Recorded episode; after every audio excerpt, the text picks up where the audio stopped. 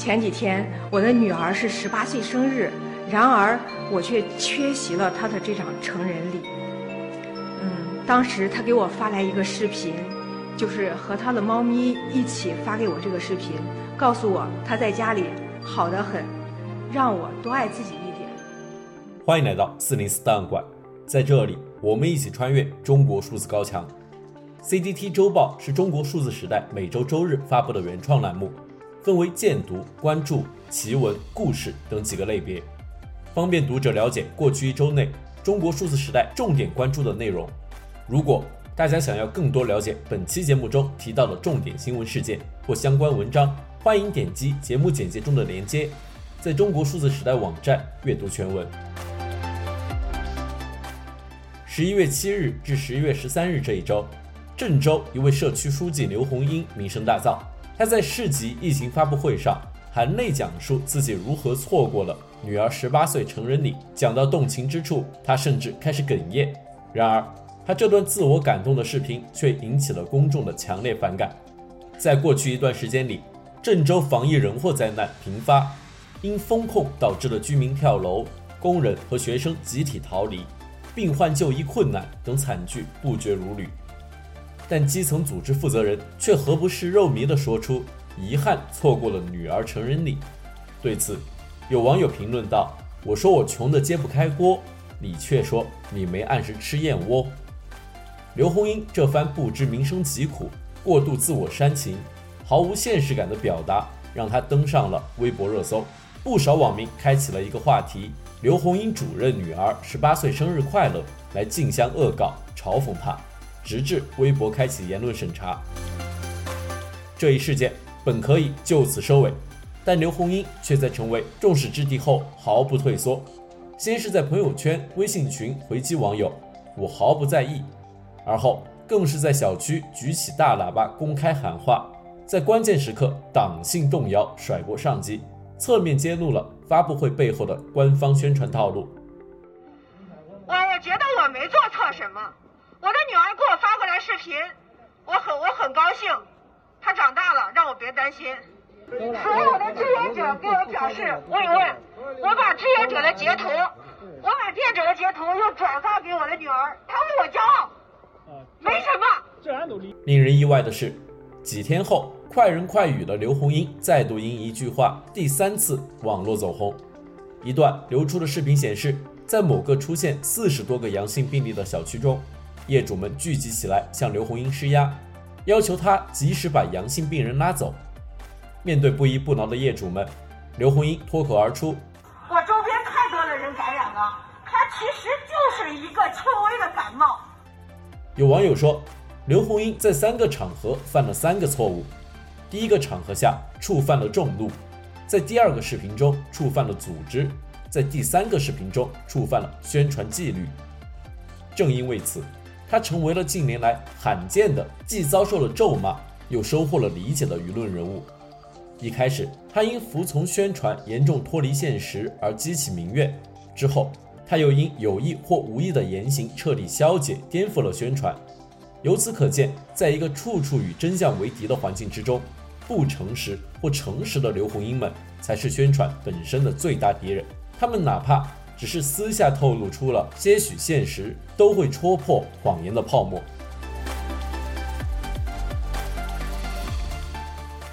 本周双十一，国务院联防联控机制公布优化疫情防控的二十条措施，其中包括不再管控次密接、取消中风险区、高风险区外溢人员改为居家隔离七天、取消入境航班熔断、密接管理改为五加三天等。该消息一出，舆论欢呼，股市应声上涨，机票检索量激增。民众普遍认为此举是防疫松绑的信号，未来将朝着与病毒共存的正常化生活迈进。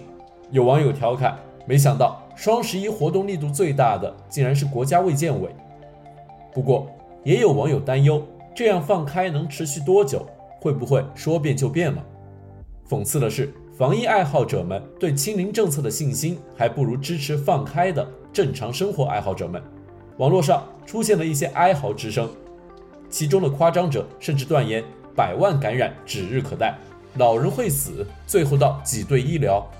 这些人给他们眼中的躺平派冠上蔑称“躺匪”。当然，由于众所周知的原因，共存派的蔑称查无此词。事实上，官方放宽新冠限制措施仅能代表一个长远趋势。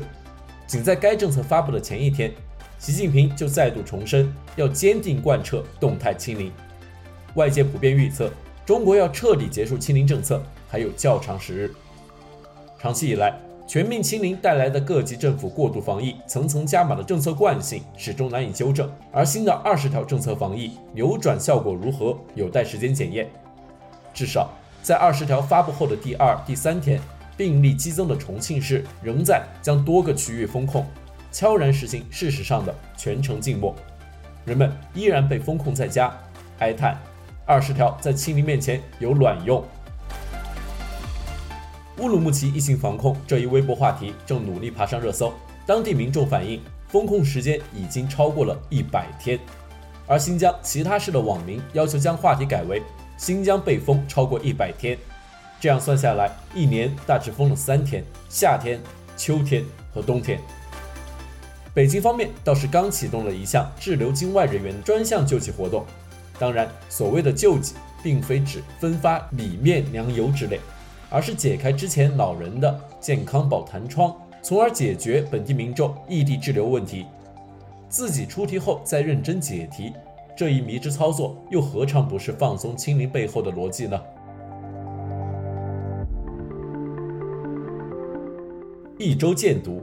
中国数字时代收录和中国言论自由及其他人权问题相关报告资讯的原创栏目 CDT 报告会，本周收录了美国科技巨头微软公司稍早发布的《2022数字安全报告》，指出，在俄罗斯入侵乌克兰后，全球网络安全已经进入了一个新的时代。俄罗斯、中国和伊朗将本国的一些黑客招安，甚至还有一些黑客行为成为了招募国家黑客组织的一个渠道。这三个国家还利用社交媒体网络不停地推动大外宣活动。报告还指出，中国为了对抗美国和偷窃关键信息数据，加大了在东南亚地区和太平洋岛国的网络间谍活动力度。从二零一一年到二零一八年这八九年的时间里面，哈，百分之九十的间谍活动是来自于中国，也就是中国的间谍活动了，包是俄罗斯和所有其他国家间谍活动的总和。还有个百分之九十，世界去发生在世界范围内的百分之九十以上的国家的间谍活动都跟中国有关。过去一周中，除了在节目开始提及的郑州社区书记刘红英引起了舆论风波外，苹果公司给国行用户特供十分钟自动关闭 AirDrop 的事件也引发关注。十一月十日，苹果正式向 iPhone 用户推动了 iOS 最新更新。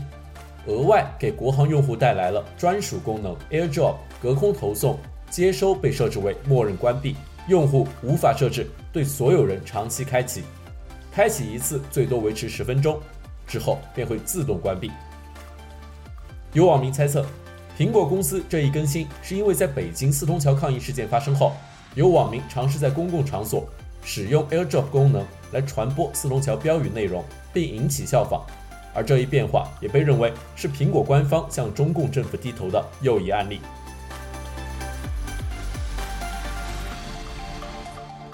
每当静默管理的时候，总会有一群拿着铁饭碗的人，拿着大喇叭去喊一群没有饭碗的人，让他们再坚持坚持。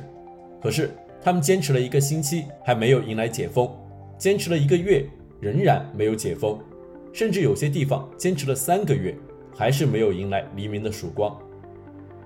坚持一天两天，坚持十天或者是一个月，大家也能够理解，也许都能够承受。但是连续三年经常发生疫情，又经常实行大规模、长时间的静态管理，你来告诉我们，那些没有铁饭碗的人拿什么去坚持？又怎么能够坚持如此长的时间？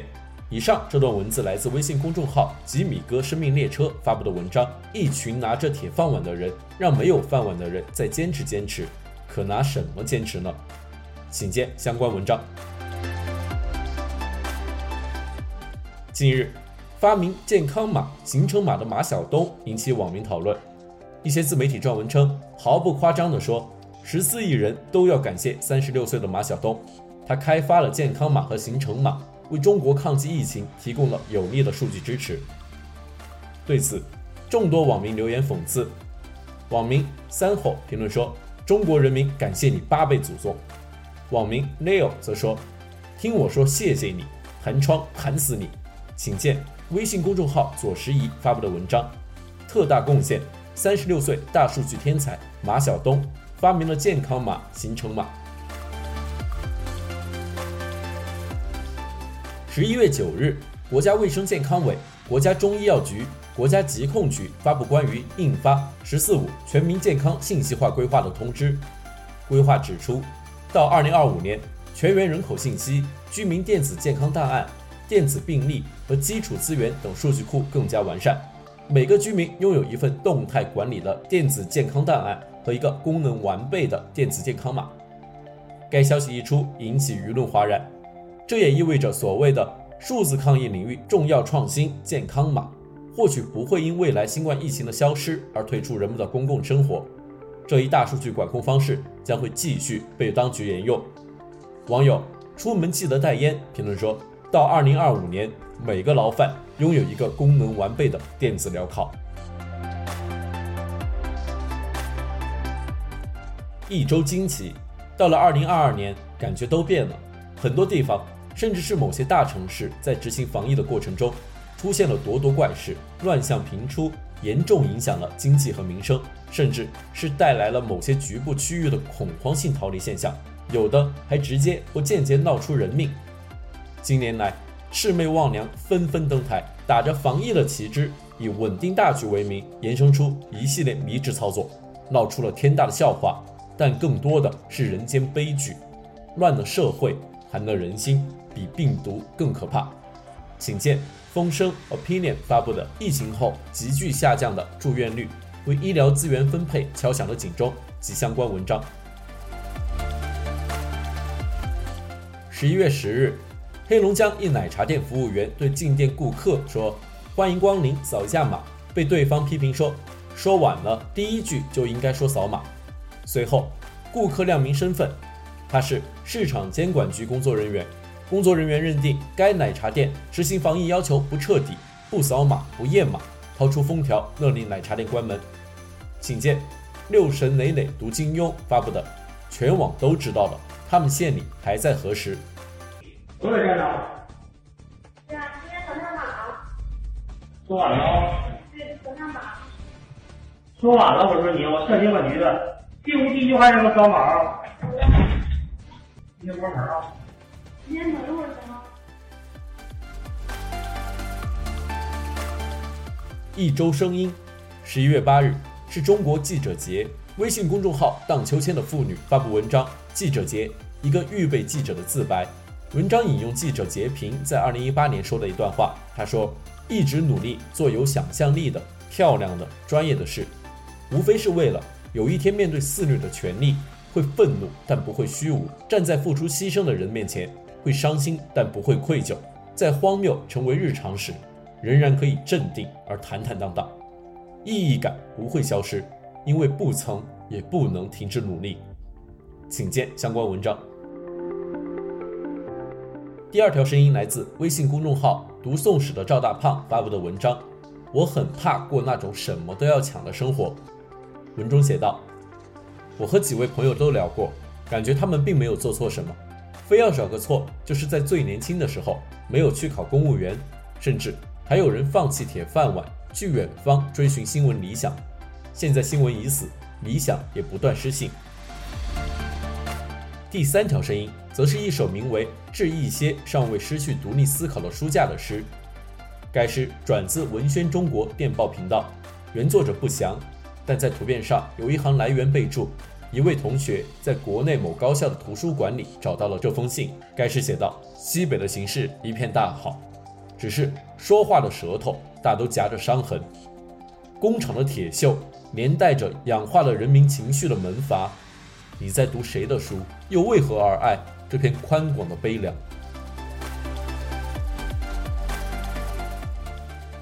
一周故事，本周我们有三个故事要分享。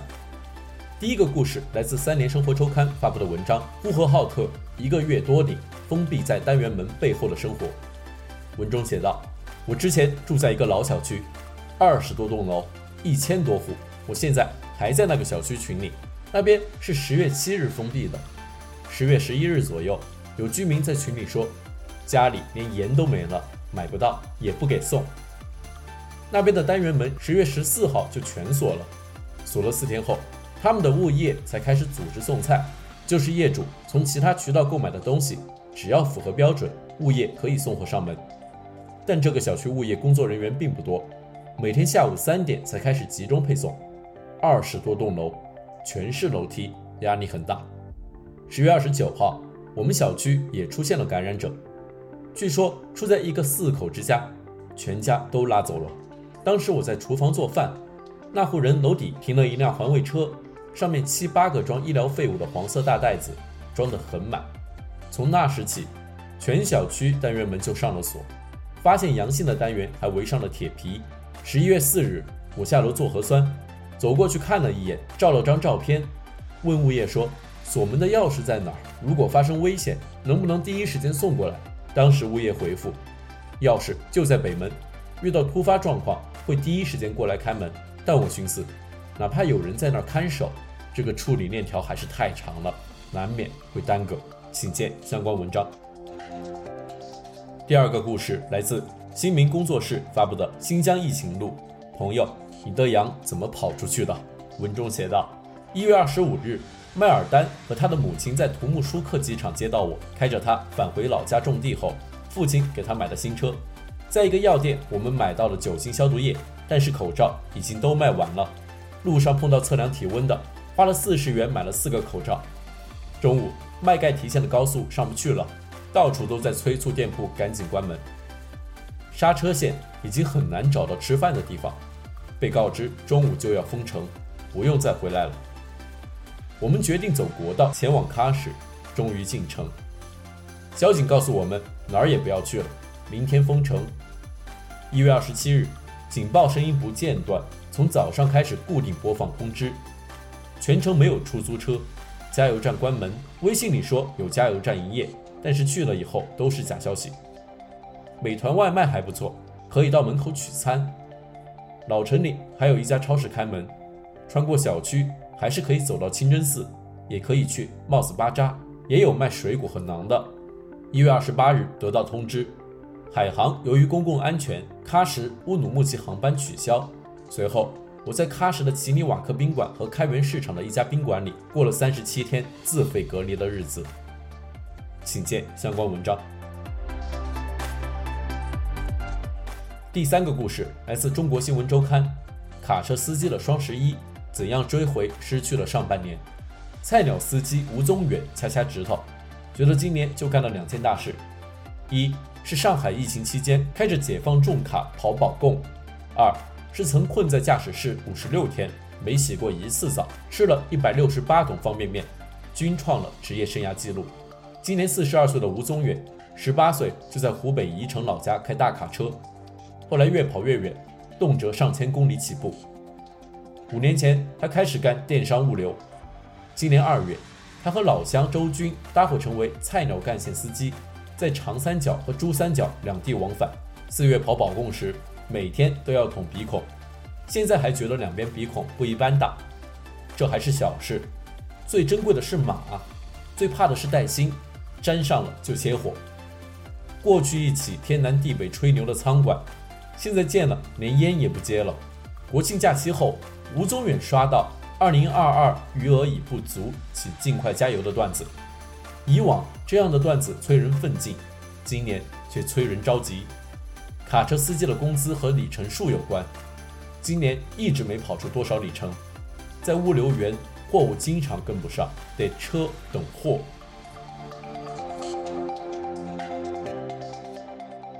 最后，一周视频。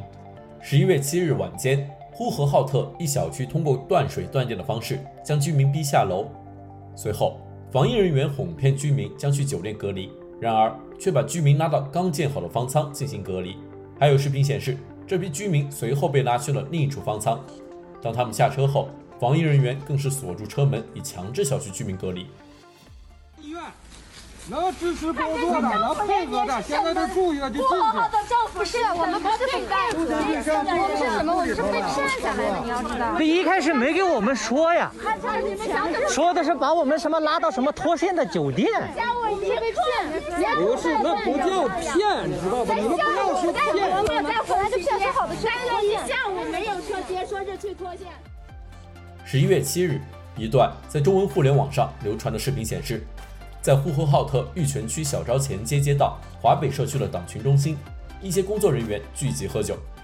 现在是十一月七号的，嗯，十二点零一。咱们看看啊，这是建华北街社区党群活动中心，看看咱们那个。政府领导们都在干啥啊？几点了都在喝酒。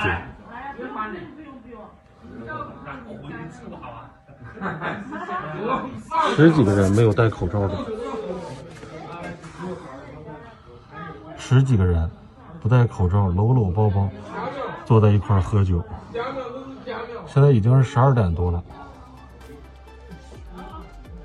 第三个视频中，是一位从山西运煤到陕西韩城的卡车司机，在途中因要如厕，无奈下车。他返回后，防疫人员要求他隔离七天，并自费每天的隔离费。这位司机痛骂防疫人员：“现在这做司机难事，这就没有一个人替司机说话。共产党的政策是动态清零，我们为什么两次都正常的情况下，还想要收我这几十块？难道叫司机？”大老缺他，真不要脸的！这些防疫人员，张文宏说的很好嘛，防疫是要叫人民幸福，并不是叫人民痛苦。防疫，新冠没有死人，都是在这个隔离场所，河南死了两个小女，你还想再死一个？山西在你陕西再死上一个，你就高兴了？混账的东西！以上就是本周 CDT 周报的内容。如果大家想要更多了解本期节目中提到的重点新闻事件或相关文章，欢迎点击节目简介中的链接，在中国数字时代网站阅读全文。中国数字时代 CDT 致力于记录和传播中文互联网上被审查的信息以及人们与审查对抗的努力。欢迎大家通过电报 Telegram 平台向我们投稿，为记录和对抗中国网络审查做出你的贡献。投稿地址请见本期播客的文字简介。阅读更多内容，请访问我们的网站 cdt dot media。